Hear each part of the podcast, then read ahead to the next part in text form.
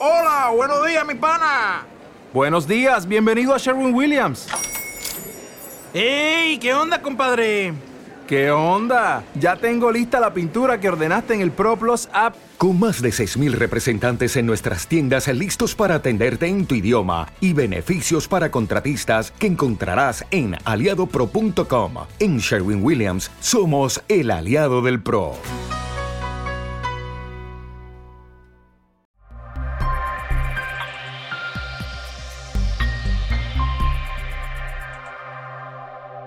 Introducción general.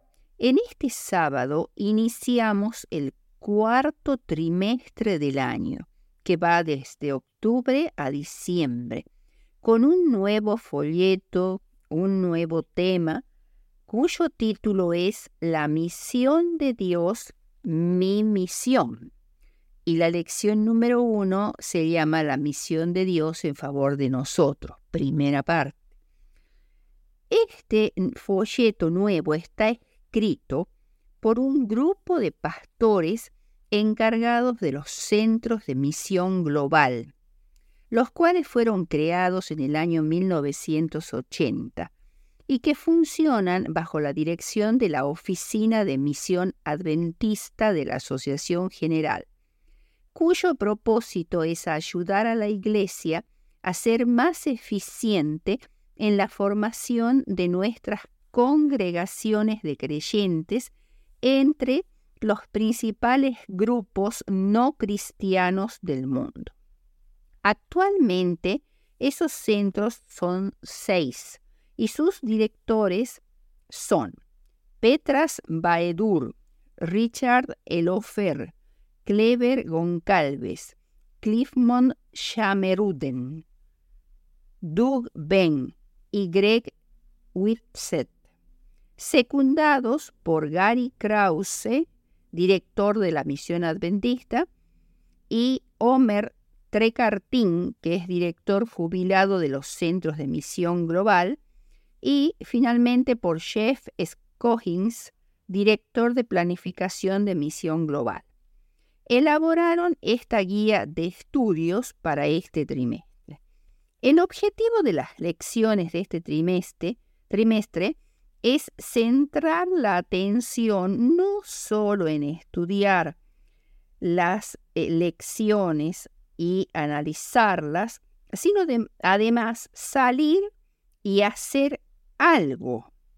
Por ello, cada lección presentará un desafío para salir y hacer algo de lo que se ha enseñado de verdad. Empezando con lo más fácil, habrá un incremento en el desafío a medida que estudiemos cada lección.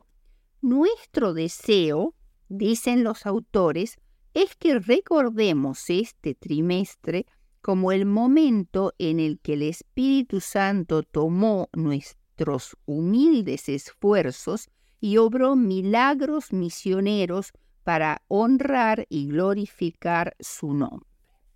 El primer punto es la misión de Dios en favor de nosotros.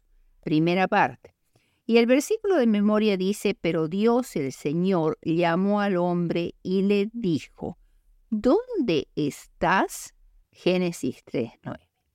Nos podríamos preguntar, siendo Dios omnisciente como es, que conoce el pasado, el presente y el futuro, que conocía que el hombre caería en el pecado, inaugurando así una historia de desobediencia, ruina y dolor, ¿por qué no evitó esto? ¿Por qué no destruyó a Satanás y a sus aliados? ¿Por qué no desarraigó del Edén el árbol del conocimiento del bien y del mal? La respuesta no es sencilla, pero podemos entender la actitud de Dios hacia la humanidad caída al comprender que la ley del amor es el fundamento de su gobierno. Dios desea de todas sus criaturas el servicio que nace del amor, de la comprensión y del aprecio de su carácter. Dios no halla placer en una obediencia forzada y otorga a todos libre albedrío para que puedan servirle voluntariamente. Patriarcas y Profetas, páginas 11 al 13 de Elena de White. Pero sobrevino un cambio. Satanás tentó a Adán y él cayó. Él y Eva creyeron las infames mentiras de Satanás más eh, acerca de Dios. A pesar de que Dios les había advertido de la presencia de Satanás y de sus perturbadoras mentiras.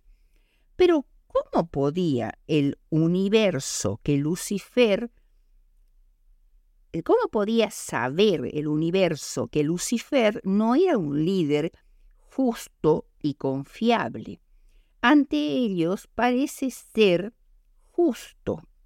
Fue necesario para Dios permitir que continuara su inescrupuloso y fraudulento curso de acción hasta que se revelara totalmente como acusador, engañador, mentiroso y asesino.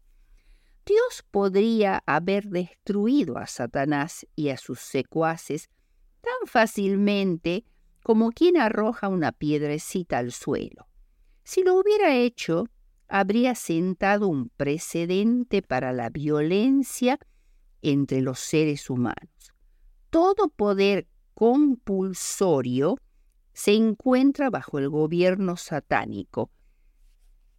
Dios no nos ofrece un modelo para que un ser humano se alce sobre otro como si fuera Dios y le ocasione padecimientos físicos y mentales.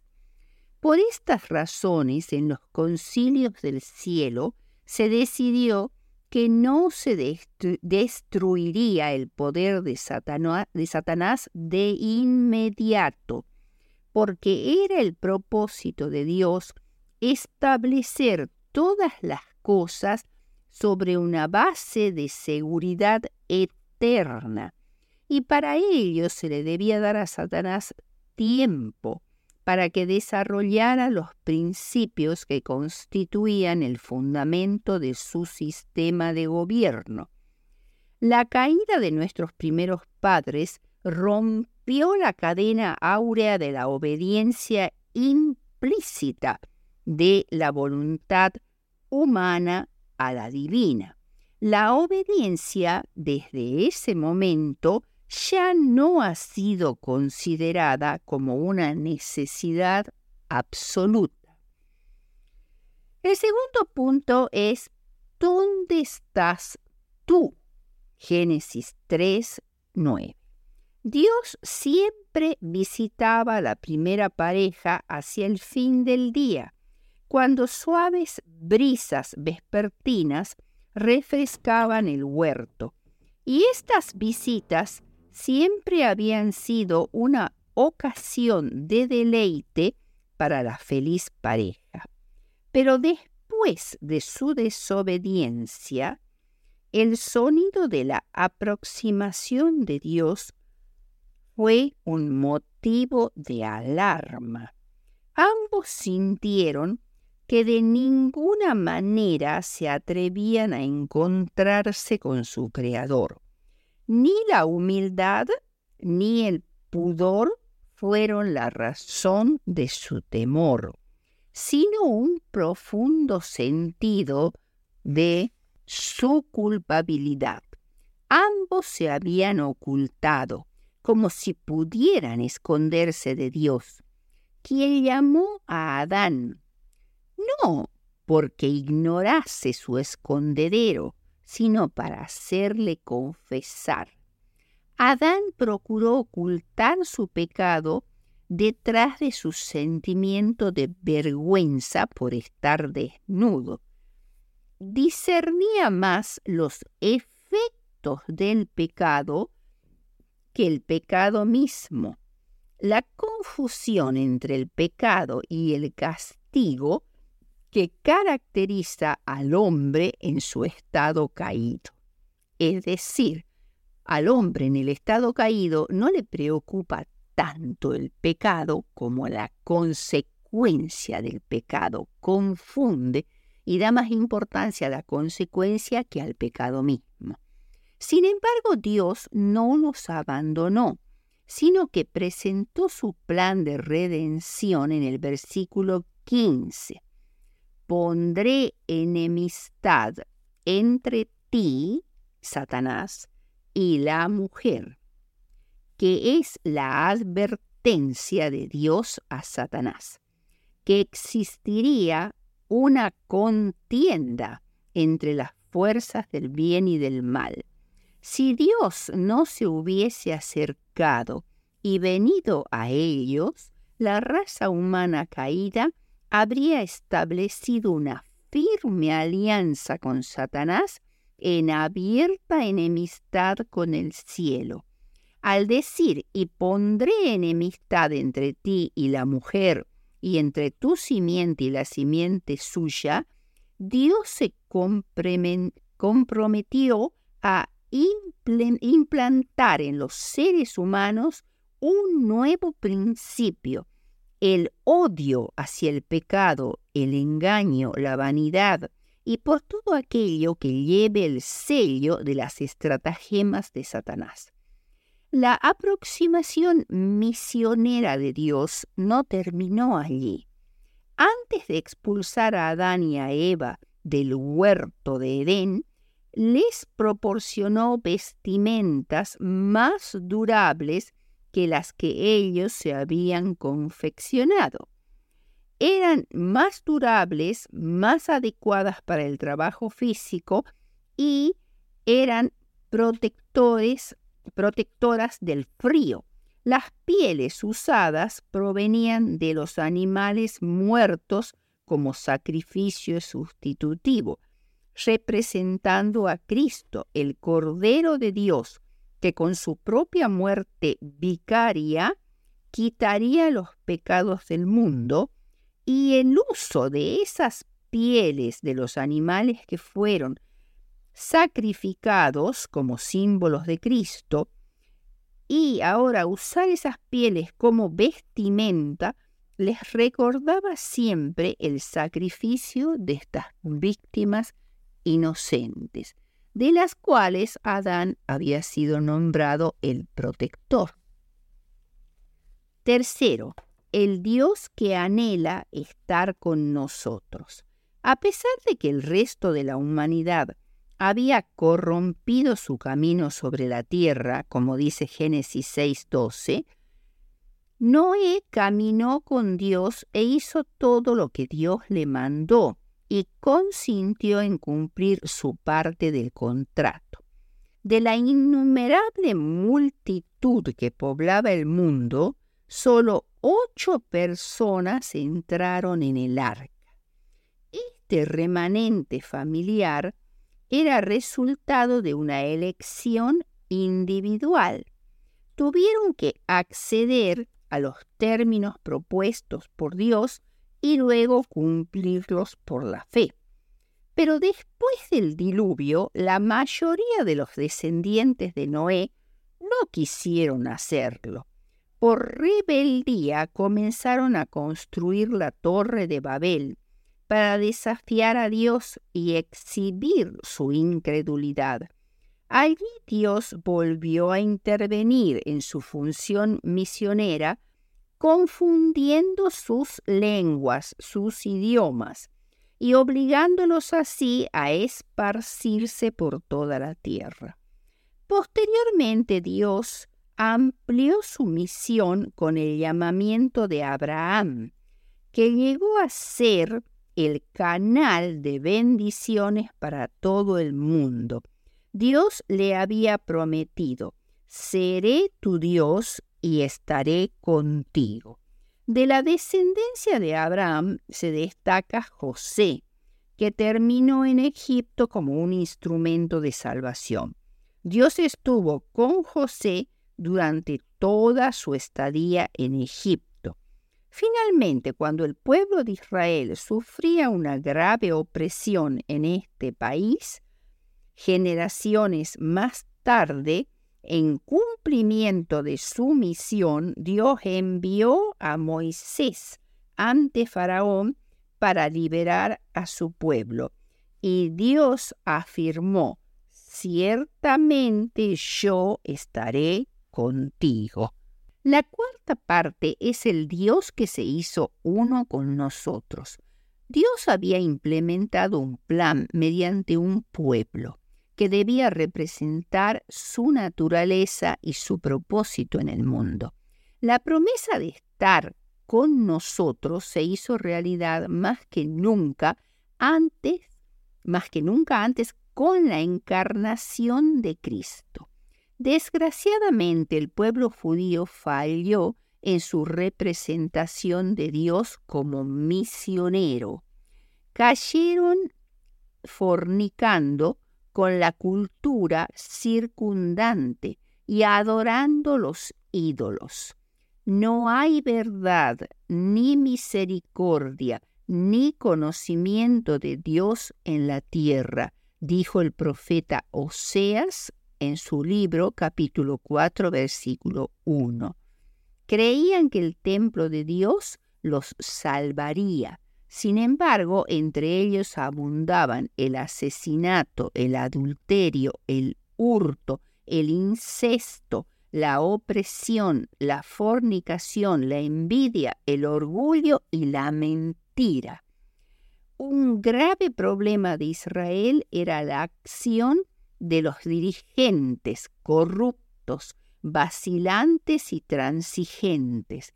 Muchos sacerdotes, que eran los pastores espirituales de la nación, también apostataron. Dios a través de Ezequiel les dice a estos pastores, ay de los pastores de Israel que se apacientan a sí mismo. ¿No deben los pastores apacentar al rebaño? Ezequiel 34.2 tras siglos de acomodarse a las prácticas paganas, los judíos ya no tenían protección divina contra los ejércitos paganos. La quinta parte es Emanuel, Dios con nosotros.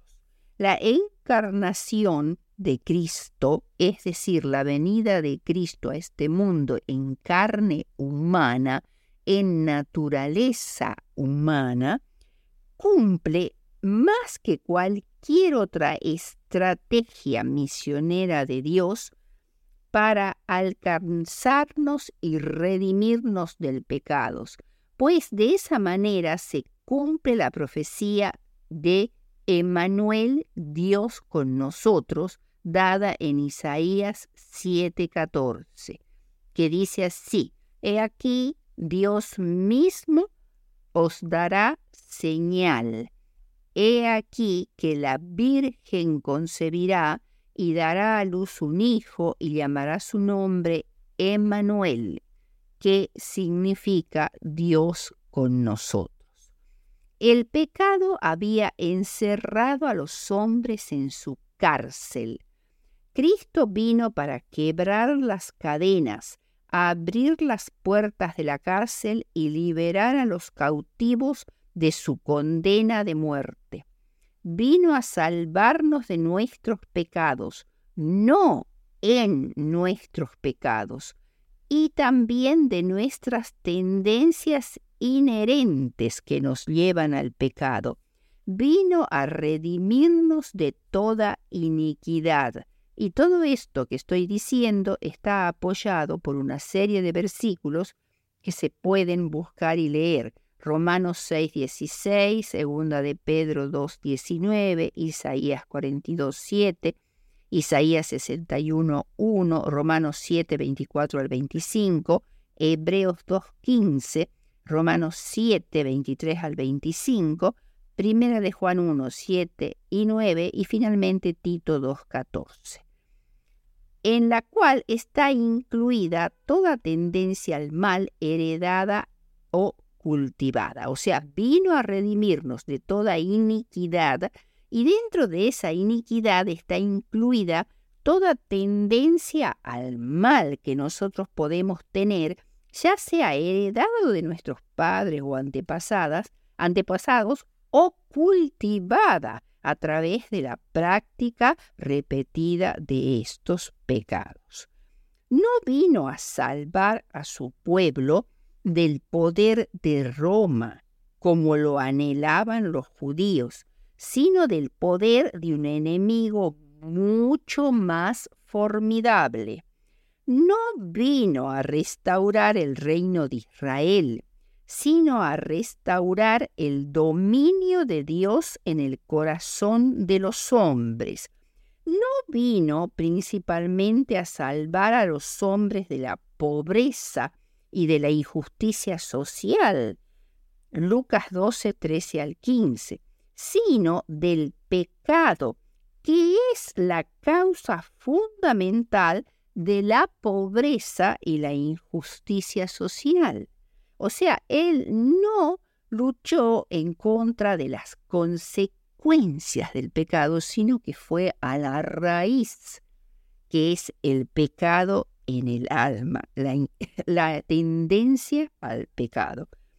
El Dios de la misión seguía cumpliendo su propósito. Sexto punto, el que sigue estando con nosotros. Jesús durante la celebración de la Pascua dejó su vida para librarnos de la esclavitud del pecado y esto fue el inicio del proceso de reconciliación de la humanidad con Dios. Él resucitó, ascendió a los cielos y le fue dada toda autoridad en los cielos y en la tierra antes de ascender a los cielos, nos encomendó la misión de hacer discípulos y nos dio la maravillosa promesa, yo estoy con ustedes todos los días hasta el fin del mundo. Además, es el que volverá en su segunda venida, que pondrá fin a la misión de Dios después de la caída y abrirá la fase de la misión de Dios en la tierra nueva. Veamos ahora la conclusión. Dios está empeñado en revertir las consecuencias de la caída de Adán y Eva. La rebelión humana no hace disminuir en lo más mínimo el deseo de Dios de relacionarse íntimamente con los seres humanos. Dios sigue amando y buscando a sus hijos errantes. La pregunta, ¿dónde estás tú? Habla más de una condición que de un lugar. La pregunta pretendía hacerlos pensar en la consecuencia de su desobediencia y el reconocimiento de su culpa. Además, era el clamor ferviente de un Dios misionero cuya angustiosa indagación delata la conciencia divina del error, de, perdón, del enorme abismo que se había creado entre él y la humanidad. Y también era una invitación para que sus hijos perdidos volvieran a una relación de amor y confianza con él. La pregunta encierra una promesa de esperanza. El plan de, Dios no se frustró en ningún momento. En su lugar apareció el plan de redención. Él salvará mediante el sacrificio el hondo y negro abismo creado por la desobediencia humana.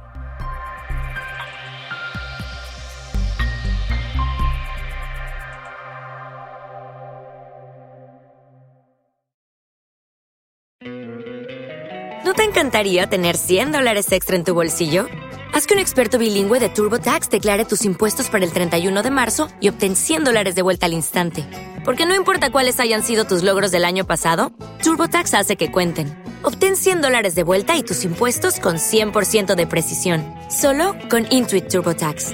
Debes declarar para el 31 de marzo. Crédito solo aplicable al costo de la presentación federal con TurboTax Full Service. Oferta sujeta a cambios o cancelación en cualquier momento.